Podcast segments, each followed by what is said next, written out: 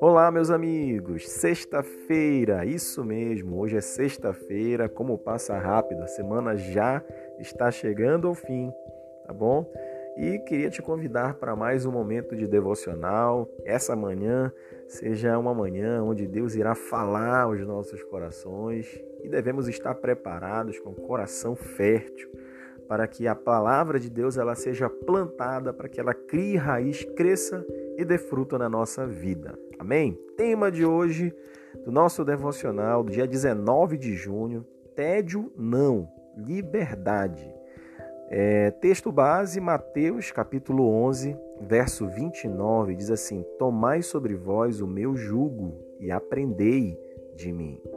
É, essa, esse tema tédio, não, liberdade, é um trocadilho né, da forma como o cristão vive, como ele de fato se sente. Né? Então nós temos, nós absorvemos a liberdade que há em Cristo. Em Cristo há liberdade para a nossa vida. O cristão ele não vive uma vida presa, uma vida sem graça, que são esses paradigmas equivocados que muitas pessoas que não conhecem o Evangelho pensam sobre o Evangelho, que a vida com Cristo é uma vida sem graça, é uma vida cheia de privações, é uma vida onde você vai se, se sentir aprisionado né, em não poder fazer nada. E nós sabemos muito bem que isso não é verdade. Né? A Bíblia diz assim que todas as coisas elas são lícitas, mas nem tudo convém. O que normalmente acontece é que as pessoas elas acabam preferindo receber uma lista de comportamentos padronizados e definidos como santos para que elas possam se encaixar na religião, para que elas possam fazer parte de um grupo religioso. E, e isso muitas das vezes conflita a mente de muitas pessoas né, que não se enquadram em tais comportamentos, que não conseguem é, adotar esse estilo de vida. E o papel da igreja não é definir comportamentos, não é enquadrá-los como sendo santos ou profanos. O papel da igreja é ensinar Cristo às pessoas, é fazer com que elas aprendam a guardar aquilo que nós temos aprendido a respeito de Deus. Esse é o papel da igreja, é revelar a graça que há no nosso Senhor Jesus Cristo, é trazer para todos né, a, a novidade de vida que há em Cristo Jesus, o propósito de vida de salvação e o plano de vida eterna para com Ele. Esse é o, é o propósito da igreja, é o trabalho da igreja.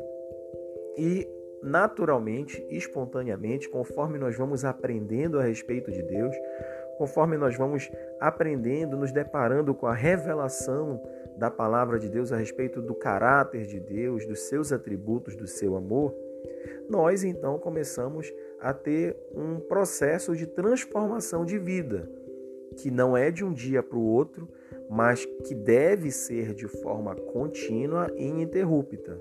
Então, o cristão é aquele que todo dia aprende algo novo, porque Deus sempre tem coisas novas para nos ensinar todos os dias. Então, o Espírito Santo de Deus é que começa a trazer no nosso coração um confronto a respeito de hábitos, de conceitos, de valores que eu preciso me desprender, que eu preciso refletir à luz da palavra de Deus, para que à luz da palavra de Deus eu possa ter então uma visão real e concreta das coisas como elas de fato são. Então não é a igreja que define comportamentos. Não é a igreja que tem que se impor para dizer como eu tenho e como eu devo fazer. Mas é um processo natural, espiritual, espontâneo e contínuo através da ação do Espírito Santo na nossa vida. Então, é, viver sob essa liberdade, onde a transformação ela não se dá de fora para dentro, mas de dentro para fora, de maneira contínua, através da ação do Espírito Santo, é que vai trazer a paz no meu coração que o mundo não conhece. Essa paz ela transcende o entendimento humano, mas ela é real.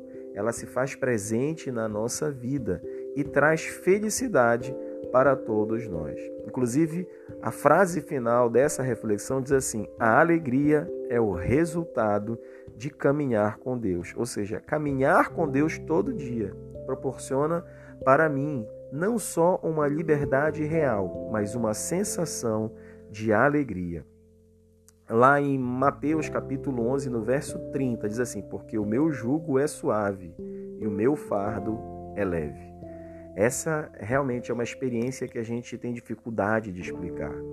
Porque quando nós temos a presença de Cristo na nossa vida, nós percebemos que os nossos pecados são perdoados. E quando os nossos pecados são perdoados, nenhuma acusação há contra nós. E é isso que nos traz liberdade. É saber que em Cristo nós somos mais do que vencedores e podemos então desfrutar do dia a dia, aprender e experimentar coisas novas na presença de Deus.